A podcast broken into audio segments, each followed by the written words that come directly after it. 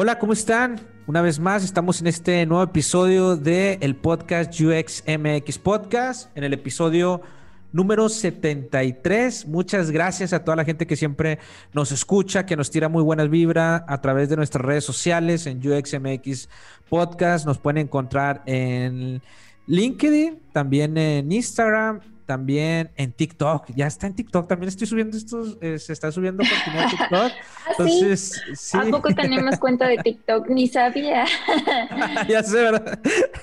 Pero sí, ya estamos en TikTok, nos tenemos que renovar, así que gracias. Y bueno, Yuli, ¿cómo estás? Muy bien, con esta nueva noticia que tenemos TikTok y yo ni, ni en cuenta, por ahí como que Iván está este, haciendo iniciativas sin mí, ¿verdad? No, es, que TikTok, ¿tienes TikTok también personal, Yuli? ¿O no? ¿No tienes TikTok? Sí, tengo TikTok personal, pero, o sea, como que no, no soy, como que subo muchos videos regularmente soy más como de consumir que de yo crear, pero si este me invitas a la cuenta de UXMX, pues podemos crear, ¿verdad?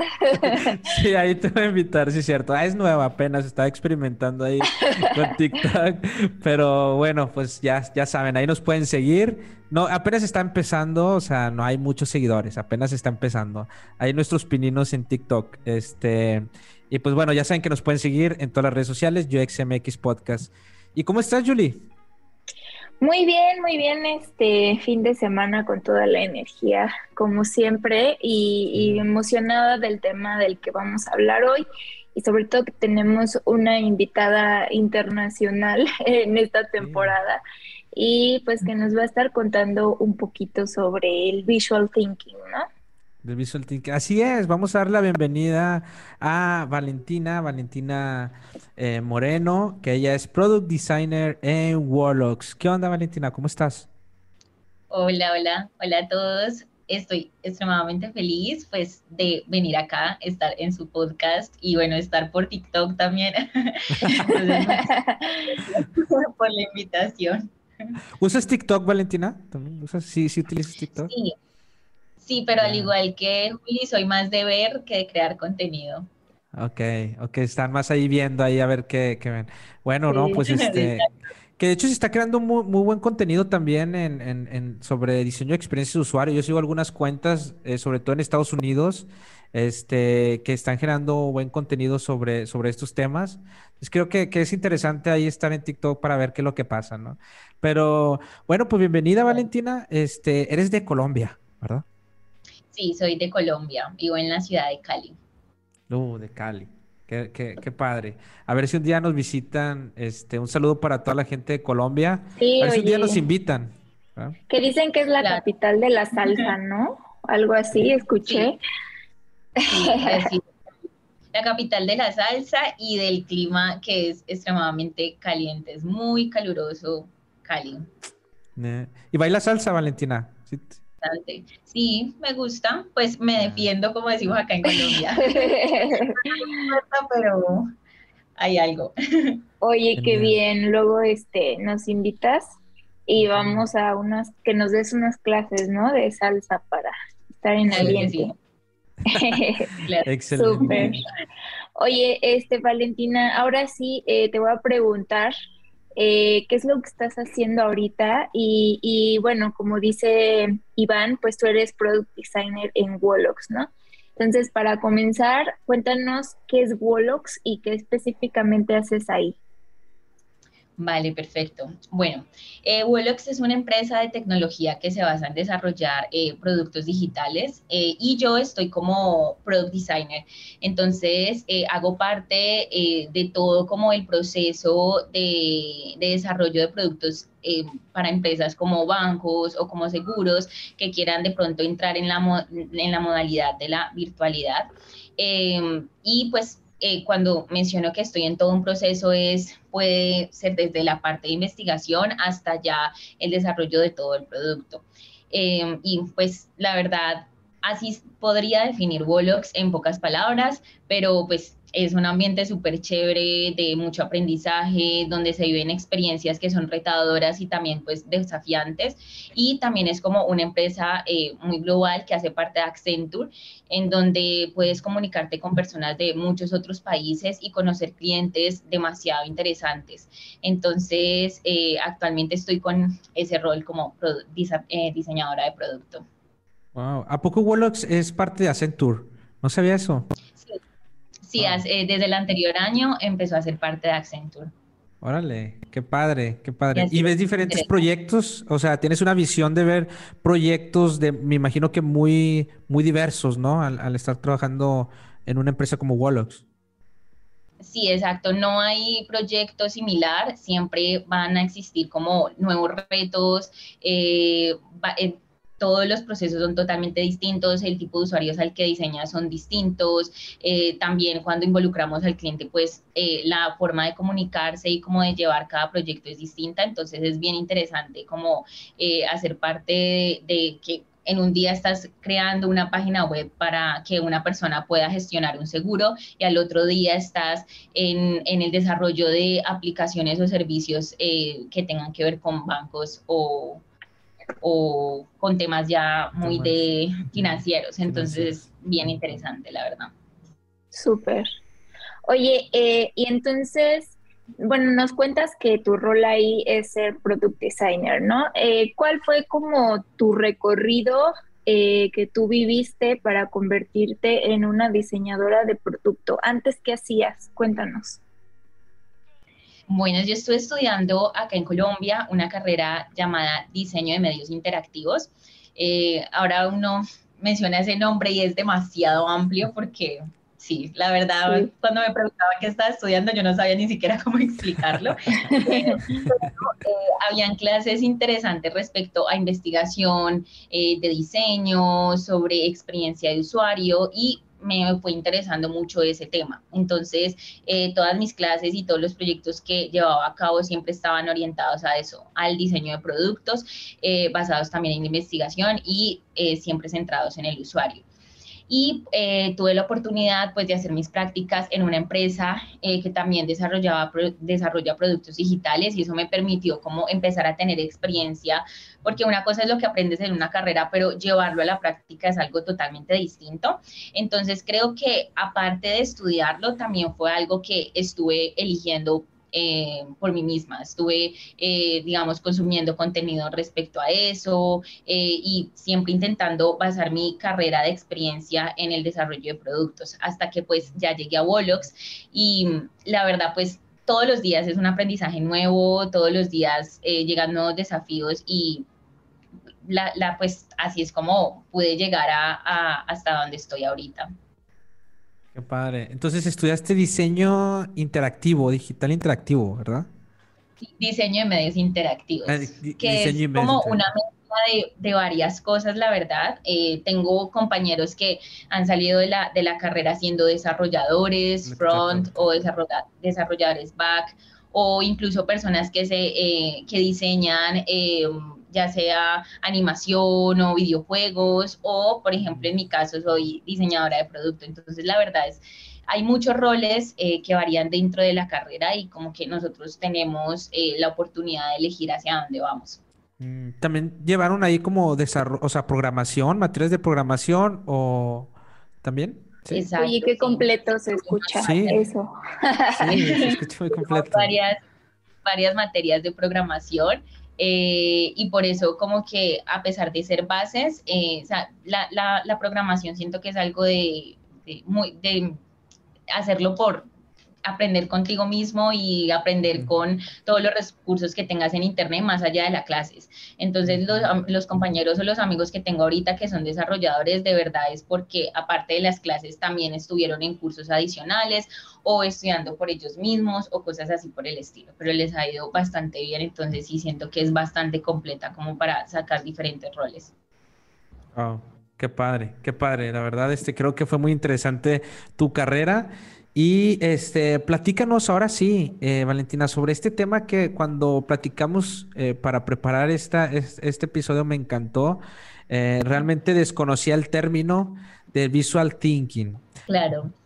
Eh, bueno, Generalmente cuando hablamos de visual thinking las personas eh, piensan que es acerca de dibujar, como tengo que ser un artista para utilizar esa metodología, tengo que saber sí o sí dibujar o tengo que tener algún tipo de habilidad visual para hacerlo. Realmente el visual thinking no se trata de eso, no es como eh, tener un texto y reemplazar todas las palabras que tenemos dentro de ese texto por imágenes o por dibujos, sino que es algo mucho más amplio. Entonces el visual thinking no se trata de eh, querer imitar un color, una figura, un objeto o un dibujo en particular eh, y por ello es que primero hay que romper muchos con esas barreras de tengo miedo de dibujar, tengo miedo de que me hablen eh, sobre que tengo que hacer algo en la pizarra eh, con, con, mis habilidades artísticas.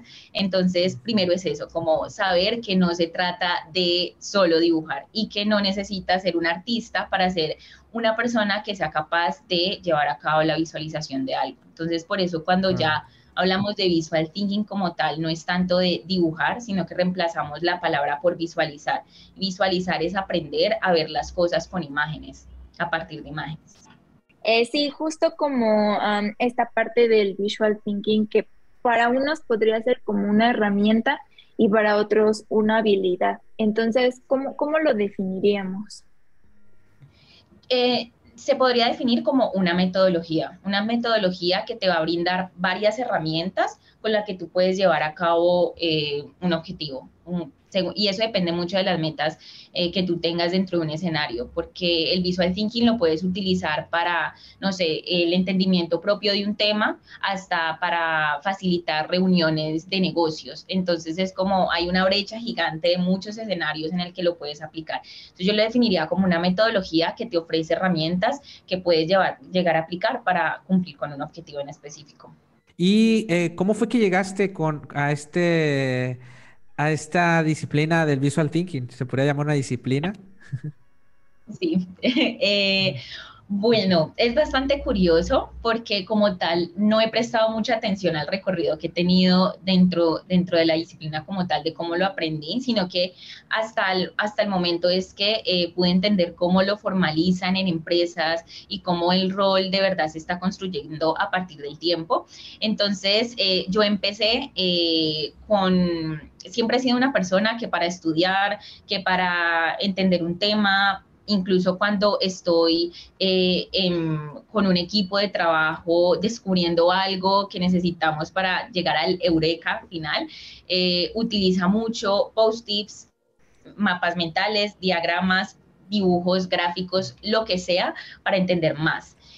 Eh, y para conectar más con las personas. Entonces me fui interesando una vez que hice un ejercicio en la primera empresa que trabajé que se llama Ilógica hicimos un ejercicio sobre un club de lectura. Entonces, la idea es que todos leíamos como un capítulo de uno de los libros, pero al final queríamos eh, tener un recurso para que futuros compañeros de trabajo pudieran eh, acceder a él y aprender. Y ese recurso fue como un libro gráfico. Entonces, eh, yo debía escuchar en, dentro de la reunión el resumen de los capítulos y así empezar a visualizar todo aquello que escuchaba. Y fue un reto gigante porque el, mm, el hacer que otras personas entiendan a partir de eh, cualquier otro recurso que no sea un texto escrito es complejo. A veces pues requiere mucha práctica, pero fue bien interesante y fue allí cuando empecé a, darme cuenta que lo que estaba haciendo era una metodología, que lo que estaba haciendo eh, existe, que no es algo que simplemente es una herramienta que se puede utilizar eh, de vez en cuando y, y ya, sino que es algo que de verdad puede eh, cambiar culturas, puede ayudarnos a conectarnos más con las ideas puede ayudarnos a comunicar mejores ideas. Y es ahí cuando yo empecé a, a entender que es el visual thinking, empecé a leer más sobre empresas que llevan a cabo este rol, eh, empecé a leer más sobre la metodología, cuáles eran todas las herramientas que ofrece y cómo las podía desempeñar, porque eso se trata, es como cuando hablamos de la metodología design thinking, sabemos que tenemos muchos métodos alrededor de esa metodología y dependiendo del escenario, eh, vamos a darnos cuenta si necesitamos hacer una entrevista o aplicar cualquier método. Asimismo funciona esta tenemos una gama de, herramientas y tenemos que saber cómo utilizarlas. Ok. ¿De qué forma tú la utilizas en el día a día en tu trabajo? Eh, ¿Bajo qué situaciones? Eh, pues digamos que formalmente eh, no, la, no la llevo a cabo en el trabajo, digamos, compartiéndola con otras personas, pero sí intento aplicarla mucho dentro del trabajo propio que hago del entendimiento de ciertos problemas o ciertos desafíos. Y después descubrí que todo, que muchas herramientas, muchos templates que utilizamos eh, dentro del proceso de diseño, como lo es un mapa de empatía, como lo es los Journey Maps, como son las, los storyboards, hacen parte del Visual Thinking, son herramientas del Visual Thinking. Entonces después me di cuenta que, wow, sí lo utilizo realmente en mi trabajo y muchos diseñadores lo utilizamos dentro de las organizaciones tecnológicas, sino que no nos damos cuenta que de eso se trata el visual thinking. Entonces, eh, de cierta manera, eso día a día lo estoy utilizando, día a día lo estamos aplicando, muchos, no lo sabemos, pero lo estamos haciendo. Eh, incluso, por ejemplo, la plantilla del de mapa de empatía que utilizamos eh, fue desarrollada por una empresa, eh, Explain se llama, y esta plantilla, pues, o sea, se, se volvió como una herramienta sustancial en, en, cualquier proceso de diseño y eh, hizo parte de esa empresa que es de Visual Thinking, que se encarga como de ayudar a otras organizaciones a resolver problemas eh, a partir de la visualización. Entonces, realmente lo estamos utilizando a pesar de que no tengamos el rol formal de Visual Thinker. Claro. Oye, eh, por cierto, em, no sé si es lo mismo, parecido o hace parte de, pero esta también disciplina de la visualización de datos justo también este, tiene como este objetivo, ¿no? Que eh, ya sea un proceso, una este, serie de datos cuantitativos o cualitativos sean... Em, trasladados a ya sea una infografía, un diagrama, algo que nos ayude a entenderlo como mejor, ¿no? Que, que justo la mayoría de la gente lo puede entender y que no se quede solo como en, bruto, ¿no? O en crudo. Digamos que la visualización de datos eh, sería lo mismo que el pensamiento visual, más o menos. Eh, en, ese momento no me atrevo a decir que ambas metodologías son lo mismo, pero sí están totalmente conectadas porque, como tú dices, están eh, con el mismo objetivo. Además, por ejemplo, eh, cuando nosotros vemos toda la gama de herramientas que nos ofrece el Visual Thinking, no solamente son gráficos o dibujos o secuencias o storyboards, sino también diagramas, mapas mentales o otras herramientas que no solamente involucran datos eh, cualitativos, sino también cuantitativos. Entonces, sí, podríamos decir que ambas están totalmente conectadas porque eh, tienen el mismo objetivo y utilizan herramientas similares.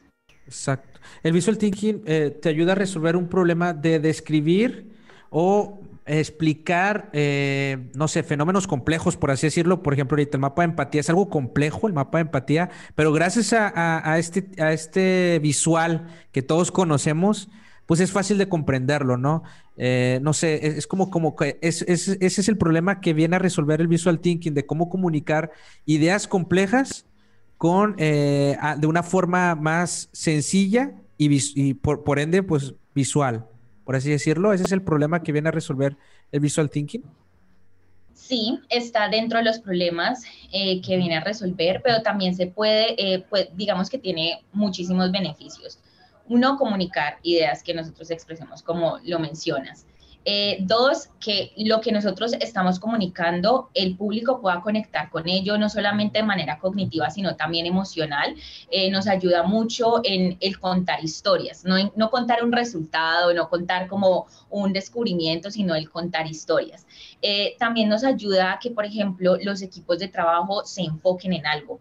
El visual thinking es una herramienta súper poderosa para la alineación de equipos. ¿Por qué? Porque, digamos, aquí estamos nosotros tres en esta llamada y tenemos ideas totalmente distintas. Y lo que hace, por ejemplo, un facilitador visual dentro de una reunión es eh, poner esas ideas distintas en un lienzo que nosotros estamos viendo en algo tangible e irlo construyendo entre los tres. O sea, no estamos, no estamos con ideas distintas, entonces eso no hace que las reuniones, por ejemplo, de negocios o cualquier tipo de reuniones que tengamos con nuestro equipo de trabajo, eh, se, se, vaya por caminos que no queremos o caminos sin salida. Entonces también alinea eh, los equipos. Siento que también es una herramienta que nos ayuda a ver el problema de manera amplia en estos días estaba leyendo algo súper interesante eh, que se llama como el drama de voltear la hoja, de pasar la hoja. Y es cuando nosotros estamos leyendo un libro, eh, muchas veces cuando ya terminamos una página y pasamos a la otra,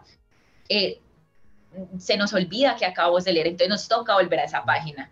¿Por qué? Porque nuestro cerebro se desconecta totalmente de eso que acabo de leer, esa página, porque el simple hecho de voltear a otra ya es una desconexión para nosotros.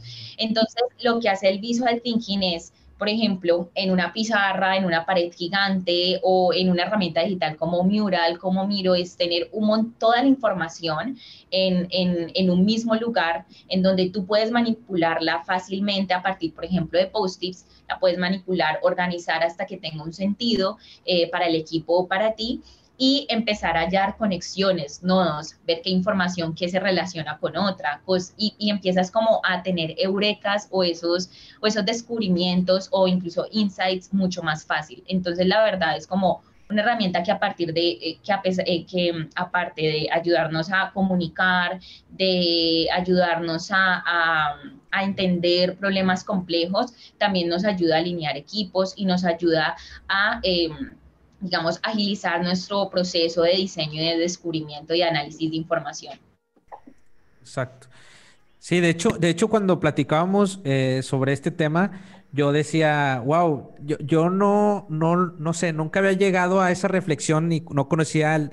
Sí, sí había visto el tema de Visual Thinking, pero no, había, no me había metido a profundidad pero sí me di cuenta que con mi equipo de trabajo, cuando yo las ideas se las presentaba en un Fig Jam, por ejemplo, la gente conectaba más y decía, sí, eso es, eh, vamos hacia allá y vamos a buscarlo, ¿no? Pero cuando yo, yo mis ideas las plasmaba y las presentaba mis ideas en un Fig Jam, ¿no? Con, figuras, no sé dibujar, realmente soy malo dibujando, pero como bien dijiste, no, no necesariamente tienes que no saber. Se trata de dibujar. No se trata de dibujar. se trata de representar con varias este, opciones que te ofrece como la metodología, ¿no? Como lo dice Vale. dice Valentina. Sí, y eso ayuda realmente a conectar equipos y a trabajar en conjunto hacia un mismo objetivo. Eso me ha ayudado muchísimo. Realmente creo que sí es importantísimo esa parte. Sí, fíjate, yo tengo una anécdota curiosa. Cuando iba saliendo de la universidad, mi profesor, que todos lo odiaban por eso, nos puso a hacer como una una infografía de nuestro proyecto, explicar nuestro proyecto de manera infográfica para ver todas las relaciones y conexiones. Y era, lo tuve que imprimir y medía como fácil dos metros por no sé cuánto.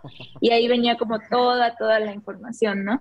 Y este, y a todos, o sea, todos absolutamente lo hicimos. Y, y realmente, pues, cuando nos preguntaban eh, el proyecto, cómo, o sea, de qué iba, en qué nos habíamos basado y las investigaciones, pues ya todo estaba ahí plasmado, ¿no? O sea, no tenías que sacar, estas son mis hojas de investigación, esto es lo que hice, bla, bla, bla, sino que ya estaba concentrado ahí. Y aunque tú no estuvieras, la gente que pasaba, pues lo leía y de alguna forma como que decía, ah, sí, mira, esto tiene sentido con esto, esto y esto. Y, y la verdad, pues fue un ejercicio bastante interesante, divertido, a veces no tan divertido porque pues este lo teníamos que estar revisando y ver que tuviera sentido y un montón de cosas, pero sí creo que esas herramientas pues nos este nos hacen mucho más fácil muchísimas cosas dentro de la investigación y nuestro proceso de diseño, que pues es súper relevante sobre todo para la gente que, que se dedica al diseño de producto, ¿no? El diseño de, de servicios. Entonces, eh, justo por allá va la, la, otra pregunta. ¿Por qué toma tanta relevancia el visual thinking? Como dice Vale, eh, sé que a lo mejor muchos lo hacen y ni siquiera saben que así se llama, ¿no? Sino simplemente es como tengo que representar esto porque eh, de alguna forma está muy abstracto y necesito darle más forma para que se entienda pero eh, creo que no muchos em, pues conocen esta, esta metodología como tal, ¿no? Entonces, em, por ahí ¿por qué es importante conocerla? O sea, sería como la pregunta. Perfecto. Bueno, eh, siento que como diseñadores eh, o incluso si no somos diseñadores, pero igual hacemos parte del desarrollo de productos, es importante entender el contexto, es importante entender a los usuarios, es importante entender qué es lo que necesitamos diseñar. Y eh, existe un montón de información del negocio, del contexto del usuario que debemos aterrizar y debemos decir, ok, qué es lo primero que debemos desarrollar o qué es lo, cuáles son las prioridades dentro de esta problemática que estamos enfrentando. Entonces, el hecho de que eh, nos veamos expuestos día a día a un montón de información a nuestro alrededor, desde allí ya empieza a ser valiosa eh, esta metodología.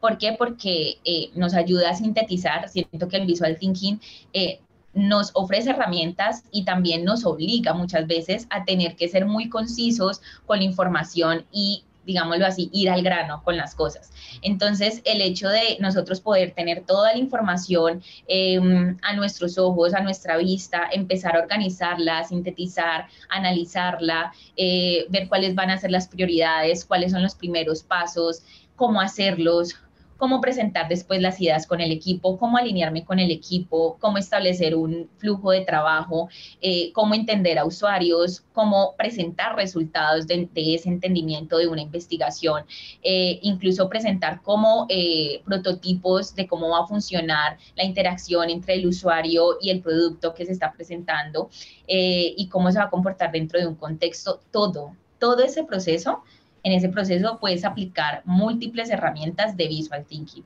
Entonces, ya sabemos ahora que lo que lo que puede que en el día a día lo estemos aplicando. Entonces, ¿qué pasaría si empezamos a indagar más sobre las herramientas y eh, sacamos mucho más provecho de lo que esa metodología nos ofrece y empezamos a eh, inyectarlo en nuestra cultura, en nuestra cultura de no estemos dos horas hablando en una reunión en donde eh, no hay ningún camino, sino que hagamos una visualización rápida en FigJam y si estamos en un espacio físico, tomemos una pared y empezamos a pagar post-its y vamos a resolver el problema en menos tiempo y vamos a entender más. Entonces siento que realmente eh, sí, aprendemos sobre la metodología, si vemos todo lo que ofrece, wow, de verdad los resultados pueden ser eh, muchísimo mejores.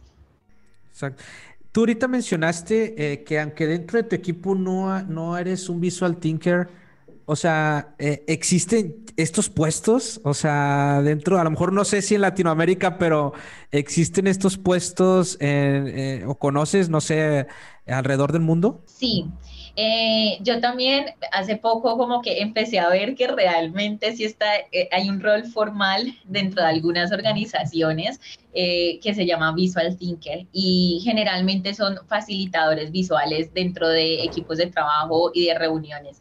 Entonces, por ejemplo, la, la, empresa que siempre he seguido es Explain, porque Explain se basa totalmente en eso, en hacer que el visual thinking sea una herramienta de innovación, una herramienta de desarrollo y, alineación de equipos. Entonces fue bien interesante eh, como saber que existe ese rol y que eh, hay varios en las organizaciones. También como que ahora aquí en Latinoamérica no he conocido un el primer visual thinker, de pronto me falta ahí como investigar más, pero sé que ya hay empresas y organizaciones que tienen un facilitador visual. Entonces, es bien interesante. O sea, puede que apenas el rol esté formalizándose y creciendo. Sí, justo yo he notado que quien hace más esa chamba son los visual designers, o sea, como que ellos los, los ponen de repente a, a, todas esas cosas. Y digo, este es normal porque me parece que un poco empezaba también con los diseñadores gráficos antes, mucho antes de que ya hubiera puestos especializados, que los ponían a hacer web, ¿no? Y yo creo que por ahí también podría ir como esta evolución. Entre más demanda vaya teniendo, yo creo que ya se va como a formalizar un, perfil en específico. O, te, ponían a hacer presentaciones, ¿no? Este, a los diseñadores gráficos. los ponían a hacer presentación. Es como una evolución de los diseñadores cuando los ponían a hacer presentación. Hazme la presentación de propuesta para tal. Y ya de ahí hacías web y luego ya hacías el, el UI, etcétera. Oye, pero está genial porque creo que es un rol muy importante. Imagínate, eh, decimos ahorita en broma, pero eh, desde explicar eh, algún servicio, algún cliente o desde el equipo para coordinarse, o sea, que hay una persona que pueda lograr captar todo eso para que todos conecten con las ideas y, entender el problema también que está resolviendo determinado equipo de producto.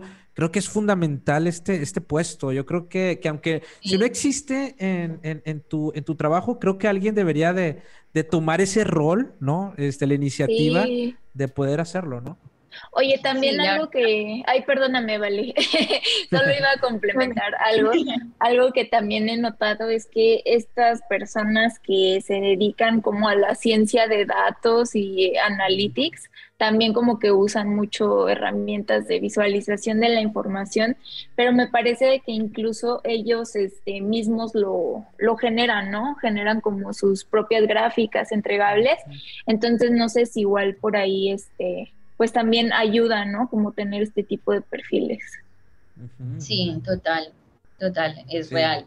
Eh, creo que, que, incluso no tenemos que llamarnos visual thinkers eh, o ser unos expertos en el tema, que sería genial seguir como indagando sobre ello, pero si, digamos, existieran pioneros que quisieran empezar a, inyectar esa cultura dentro de sus organizaciones, eh, sería súper interesante. Entonces, como que no es necesario eh, tener un conocimiento extremadamente amplio al inicio, eh, lo vas obteniendo en, en, la práctica y también en la experiencia. Siento que esta metodología es como muy libre en eso, como que tú mismo también puedes empezar a moldear las herramientas a, a tu modo y, y, adaptarlas a lo que haces. Y sería chévere que de verdad si vemos que, por ejemplo, ahorita en la virtualidad, que estamos en una reunión, muchas veces no hay cámaras encendidas, muchas veces no sabemos si todo el mundo está conectado con lo que se habla, empezar a, decir, tengo una iniciativa, hagamos esto, eh, o para entender mejor les traigo este board en donde podamos poner nuestras ideas, en donde podamos hacer un ejercicio chévere. Entonces siento que ahorita con la virtualidad, en donde no estamos en una oficina, eh, y no estamos todos conectados con, digamos, mirando una pared o un tablero con post-its, eh, sería interesante que, que, lo traslademos a la virtualidad y que existan pioneros dentro de sus organizaciones que si ven que hay muchos problemas de comunicación, si ven que de pronto al final, eh, al inicio se pensaba que el equipo estaba coordinado, pero al final nos damos cuenta que no, empezar a identificar eso y decir, mira que escuché en este podcast que hay una metodología y sería interesante aplicarlo. Aplicarlo, exacto. Sí, claro. Sí, ahorita en lo virtual, o sea, yo por ejemplo con mi equipo siempre nos juntamos, compartimos FigJam, que de hecho ya cobraron, empezaron a cobrar este FigJam, pero, pero bueno, hay más herramientas, ¿verdad? Pero siempre poner como compartir la pantalla y todos estar ahí eh, con las ideas, este, creo que eso ayuda muchísimo a, tener una conexión, que creo que es uno de los problemas también que resuelve, como bien mencionaste ahorita, ¿vale? Este, el visual thinking. Y sí, realmente sí se conecta el equipo, yo lo he visto eh, en ese sentido, ¿no? Cuando, cuando sí, porque también se puede ver como una co-creación, ¿no? O sea, como juntarnos y, hacer todo esto. Eh, a mí, por ejemplo, sí me ha gustado mucho Miro porque sí me ha facilitado eh, desde que nosotros nos pongamos a co-crear hasta esa unión en equipo, que de repente hasta se puede ahí bromear un poco y hacerlo más ameno, o sea, no tan cuadrado, sino sí este, cada quien compartir sus ideas e irlas representando y dándole forma creo que este, yo, yo lo había visto antes como una herramienta, pero ahora con lo que comenta Vale, pues sí siento que es más una metodología de trabajo, ¿no? Que nos va a tener, porque al final es, nos da un input. Entonces creo que es una serie de herramientas más que una herramienta. Un output, perdón, ahí, ahí confundiendo las palabras. Este, y, y sí, entonces, pues súper. Oye, Val, ¿y nos podrías este contar o dar algunos consejos para cómo empezar a aplicarlo, a lo mejor más allá de consejos, algunas herramientas, porque esto que comentas de, es que yo no soy muy bueno dibujando, no, no soy muy bueno como ahí, este, parándome en el pizarrón a rayar, eh, pues para irle perdiendo el miedo también, ¿no? Claro. Bueno, allí eh, quiero empezar con algo y es sobre el niño interior. Cuando el niño o la niña interior, cuando nosotros éramos pequeños y queríamos dibujar o queríamos de alguna forma que nuestros papás nos entendieran en algún punto y no nos daba como miedo o temor el qué dirán de lo que estoy haciendo, eh, creo que es importante, eh, de verdad, que para dejar un poco ese miedo respecto a la visualización, eh, entender que hay momentos en donde el dibujo también puede ser una herramienta útil. Y conectarnos más con esa persona, ese niño o esa niña interior que tenemos y no estar como con el temor de qué será que están pensando los demás respecto a lo que yo estoy haciendo, porque muchas veces dibujos tan simples como eh, dibujar una persona con el circulito y los palitos para el cuerpo y las manos, eso ya es suficiente, o sea, es suficiente para, para, para comunicar algo. Las formas simples eh, son lo vital. Y eh, lo que hace magia o lo que hace clic en las personas son todas aquellas metáforas visuales que tú estás eh, llevando a cabo, estás desarrollando con esas formas simples como un cuadrado o un círculo eh, que, que estás empleando. Entonces, las metáforas visuales eh, también son una de las herramientas que hacen parte del visual thinking y creo que es una de las más importantes porque, por ejemplo, yo puedo mencionar, no sé, representar el éxito como una montaña con una eh, banderita al final y eso es una metáfora visual donde estoy utilizando objetos que no tienen nada que ver con la palabra éxito, pero juntos eh, crean el concepto. Entonces, más allá de si sabes dibujar, si no sabes dibujar, es algo que no, no, no te tienes que preocupar porque aquí se trata de visualizar, ayudar a que otros entiendan con forma simple lo que tú tienes. Entonces, ese es el primer consejo, porque el visual thinking, a pesar de que no todas las herramientas requieran de dibujo, el dibujo sí es como un, un, digamos, algo que te va a ayudar un poco. Eh, también otras herramientas eh, o, otro consejo que puedo dar es, eh, es importante que sepas a qué público vas, por ejemplo, a comunicar tus ideas o en qué escenario vas a llevar a cabo una herramienta de visual thinking. Por ejemplo, no es lo mismo eh, yo hablar con mi equipo de trabajo presentándoles una idea en donde puedo contar un storyboard, eh, puedo hacer un storyboard con, con cómo un usuario se comporta con un producto, a estar presentando exactamente lo mismo a un cliente eh, que haga parte, digamos, de un ambiente financiero. Entonces, por ejemplo, este escenario es totalmente distinto porque ese tipo de personas generalmente les interesa más ver, eh, eh, digamos, datos, estadísticas o información cualitativa, cuantitativa, perdón. Entonces, eh, es, las herramientas que te pueden ayudar a eso son, por ejemplo, diagramas, eh, te puede ayudar también incluso mapas mentales, pero no es lo mismo que eh, presentar un storyboard. Las personas van a conectar con lo que realmente les interesa o estén acostumbrados a ver dentro de la información. Entonces, es otro consejo de siempre veamos todas las herramientas que nos ofrece la metodología y escojamos la mejor teniendo en cuenta a quién vamos a presentar. ¿Qué otro consejo puedo dar? Em, practicar, la verdad, eh, visualizar es algo en donde se va a seguir aprendiendo y aprendiendo y aprendiendo y vas a ir como encontrando tu estilo propio eh, y, y, tu forma de ver las cosas. Entonces, como que el ver cómo otras, otros profesionales lo hacen, el leer artículos sobre el tema, el entender por qué el visual thinking de verdad es una herramienta que te va a ayudar dentro de tus procesos de diseño. Cuando tú entiendes eso, de verdad tú empiezas a darme muchísima importancia y hay, existen mucho contenido, o sea, hay libros, hay artículos, hay de todo por todas partes. Entonces, el ver cómo otros lo hacen y empezar a adaptar tu estilo propio sería interesante y aplicarlo. O sea, la cosa es atrevernos a aplicarlo en tiempo real, en una reunión, en un equipo de trabajo, cuando estés exponiendo algo, eh, contar historias eh, a partir de la visualización y dejar a un lado como lo que siempre utilizas, como es redactar textos o cosas así por el estilo, que no está mal, pero es como atrevernos también a hacer cosas distintas. Exacto. Me encanta esta parte de, los que no sabemos dibujar, recurrir a, incluso, por ejemplo, a figuras geométricas, ¿no? O sea, entonces prácticamente creo que recurrir a figuras geométricas es algo que podemos eh, utilizar las personas que eh, sentimos que no somos buenos dibujando para conectar ideas, ¿no? Y poder representar ideas en ese sentido también, ¿verdad? Sí, total. No, y la idea es que eh, tampoco se hagan cosas extremadamente complejas, porque el visual thinking intenta es ser directo, es vamos a sintetizar información, vamos a ser claros, estoy comunicando ideas, la mejor manera de comunicar ideas es, es siendo, siendo resumidos o simplemente que las personas sepan qué es lo que estás tratando de decir sin tantos rodeos. Entonces, eh, no se trata de hacer el dibujo más detallado porque eso no va a hacer que comuniques más o que las personas entiendan más. Realmente no, no ser... Ah, y allí me acordé de algo y es también los colores.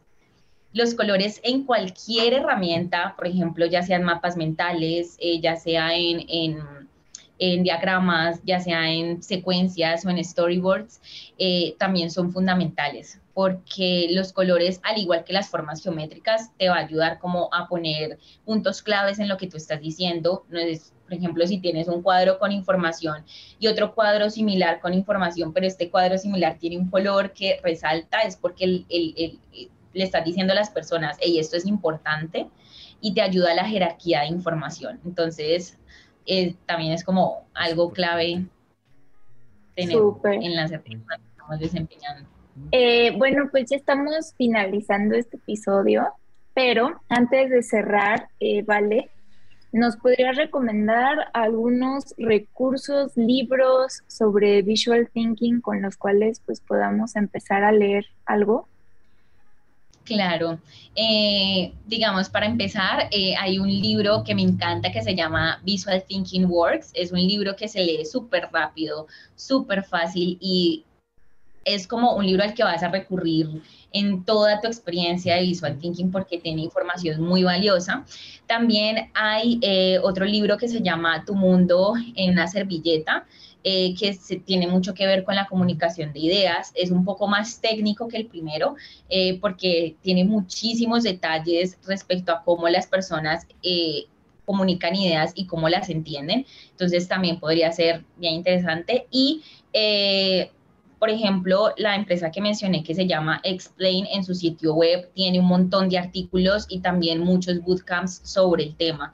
Entonces, eh, si quieres saber como de una empresa que lo está ejerciendo, que está dentro del negocio, eh, sería súper interesante. Ahí he leído muchísimas cosas, tienen Instagram, o sea, están varias redes sociales y chévere que, que puedas como también, se puedan tener como esa perspectiva de negocio. Eh, y el visual thinking. Entonces, es como lo que les recomiendo. El primer libro que mencionaste es el Visual Thinking Works. ¿Works? Sí. ¿Ese? ya, ya lo vi en Kindle, ya lo voy a comprar. En Kindle está económico. Está económico, así que eh, no, no hay excusas para comprar eh, el libro. Este, así que muchas gracias. Y bueno, también si quieren seguirte en las redes sociales, si compartes más contenido sobre Visual Thinking, ¿dónde te pueden seguir? Vale. Eh, me pueden seguir en LinkedIn, eh, aparezco como Valentina Moreno y bueno, allí ya yo creo que ahí, me pueden encontrar. Listo. Súper, pues muchísimas gracias, Vale, por venir a platicar acá con nosotros. La verdad es que nos llevamos muy buenos este, reflexiones, pues para pensar en este fin de semana. Yo tengo un libro japonés que no me acuerdo bien su nombre, pero también trata sobre la visualización de conceptos con unas técnicas ahí japonesas. No me recuerdo el nombre, pero se los voy a poner después, ahora que salga este episodio, a ver si este lo consiguen. Aparte el, librito está súper bonito, es pequeñito y, muy didáctico. Entonces, igual ahí para agregarlo a las recomendaciones. Sí, yo quiero agregar ahora otro también, ya que todos están agregando, pero sobre datos, ya que tocamos el tema de los datos, este también. Hay un libro que me, ayudó muchísimo a, cómo representar y, y, analizar los datos y representarlos, que se llama Visualización de Datos y Storytelling O sea, está buenísimo. Este, a mí me ayudó mucho. Entonces también lo recomiendo para la gente que está metido en datos. Ese libro les va a ayudar muchísimo a comunicar también este, a partir de los datos. Ya, ya voy a estar allí para leerlos. sí.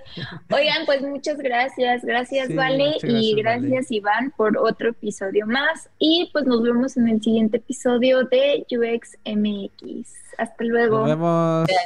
Gracias. Chao. Bye.